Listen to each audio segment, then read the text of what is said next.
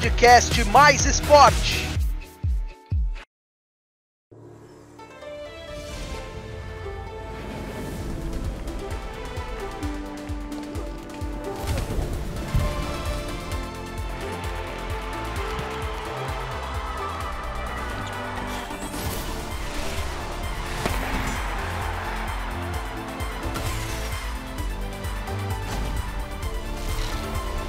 Tóquio 2020, uma viagem pelas Olimpíadas com mais esporte.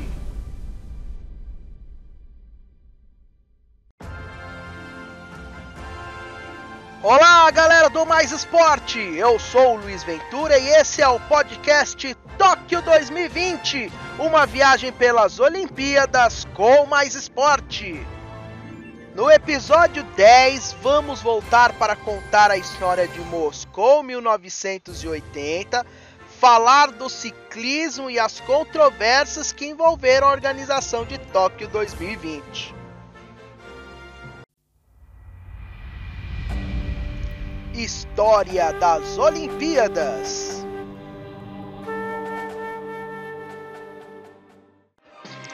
O fim dos anos 1970 e começo dos anos 1980 marcou o auge da Guerra Fria. Em todas as áreas era uma competição árdua entre socialismo e capitalismo para saber quem era o melhor. Como vimos nas outras edições, o esporte não ficou para trás e os Jogos Olímpicos viraram um ponto-chave dentro dessa guerra. União Soviética e Estados Unidos começaram no final dos anos 1960 a travarem uma luta para sediarem os Jogos. Para 1976, Moscou e Los Angeles entraram na parada junto com Montreal e perderam. Porém, para 1980 a disputa foi tete a tete entre os dois. O Congresso de Viena em 1974 marcou a vitória da cidade soviética sobre a americana por 39 a 20 nos votos. Com a disputa ganha, os soviéticos trataram de fazer uma das maiores festas já vistas até então nos Jogos. Ainda com o mundo em tensão, os soviéticos invadiram o Afeganistão com suas tropas em 1979. Como forma de retaliação a esse ato e também como um troco à derrota de Los Angeles, o presidente dos Estados Unidos, Jimmy Carter, solicitou que seu país e alguns aliados não enviassem delegações aos Jogos. Ao todo, 63 países ficaram ausentes. Outros mandaram atletas que competiram de forma independente sob a bandeira do COI. Apesar dos problemas extra-campo, os jogos foram marcantes. Como era esperado, a União Soviética esmagou a todos, conquistando 80 medalhas de ouro, 195 no total. A cerimônia de abertura e encerramento dos jogos é considerada até hoje uma das mais emocionantes da história. Na cerimônia final, o urso Misha, mascote dos jogos, derramou lágrimas em um mosaico feito pelo público, triste pelo fim do evento. O Brasil não participou do boicote, enviou sua maior delegação com 109 atletas e conseguiu sua melhor participação na história, terminando em 17, com duas medalhas de ouro e duas de bronze. Após 24 anos, Alexandre Welter e Lars Bjorkström conquistaram ouro para o Brasil novamente, competindo na vela na classe Tornado. Marcos Pinto Riso Soares e Eduardo Penido também venceram na classe 470. No atletismo, o Brasil ganhou um bronze com João Carlos de Oliveira, João do Pulo.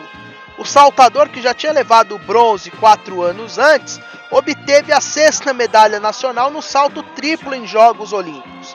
A outra medalha de bronze foi conquistada na natação, com a equipe do revezamento 4 por 200 livre.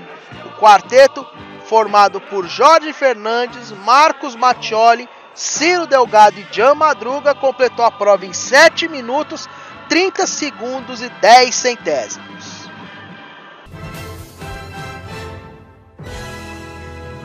Tóquio 2020 Nesse capítulo sobre Tóquio 2020, vamos falar das controvérsias que a organização e o COI enfrentaram nessa preparação para os Jogos. A primeira aconteceu lá em 2015, quando foi lançado o logo oficial dos jogos. A primeira versão apresentava um T estilizado, porém, o designer belga Olivier Deby acusou o comitê organizador de plagiar um logotipo que ele havia desenhado para o Teatro de Liège, que tinha formas quase idênticas. O comitê organizador de Tóquio negou que o design do emblema tenha sido plagiado, argumentando que ele passou por longos, extensos e internacionais exames de propriedade intelectual antes de ser liberado para uso. Deb entrou com uma ação contra o COI para impedir o uso do logotipo infrator. O criador do logo dos jogos, Kenjiro Sano, até tentou defender a sua criação, mas depois descobriram que ele tinha histórico de acusações de plágio. A partir disso, o projeto foi descartado. Em 2016, surgiu uma acusação de suborno, presente no relatório da Agência Mundial Antidopagem, a WADA. Dela havia afirmação de que Tóquio teria feito dois pagamentos bancários de mais de 2 milhões e 800 mil dólares como patrocínio ao filho do ex-presidente da Associação Internacional de Atletismo, Lamine Diak. O comitê de Tóquio, através de seu membro Tsunekatsu Takeda negou que o pagamento tenha sido suborno, mas sim de serviços prestados. Uma investigação foi aberta e Takeda acabou renunciando ao seu cargo em 2019. Em setembro de 2020, documentos revelaram como os pagamentos foram feitos ao filho de um influente membro do COI, que seria Lamine Diak, em relação à vitória da licitação para os Jogos Olímpicos de 2020. Por fim, já depois do adiamento da pandemia, houve a renúncia do presidente do comitê organizador Yoshiro Mori, após o mesmo fazer comentários sexistas sobre outras integrantes do comitê. Entre as frases que disse está a declaração que as mulheres falam muito durante as reuniões de conselhos administrativos, o que para ele era irritante.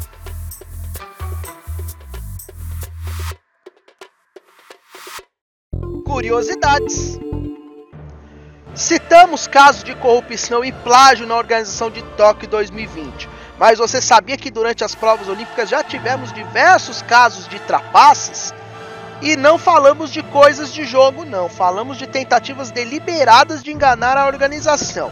Além dos inúmeros casos de doping, já tivemos casos como o da porto-riquenha Madeleine de Jesus, que em 1984 colocou sua irmã para substituí-lo em uma prova de revezamento, enganando inclusive seu técnico que retirou a equipe da competição após descobrir a farsa. O do americano Fred Lors, que fez 16 quilômetros da maratona em 1908 a bordo de um carro, chegando primeiro que todos no estádio olímpico e o que todos consideram como a maior trapaça da história quando o soviético Boris Onyshenko, no pentlato moderno, adulterou a arma da esgrima para somar pontos sem que encostasse nos adversários na Olimpíada de Montreal 1976. Modalidades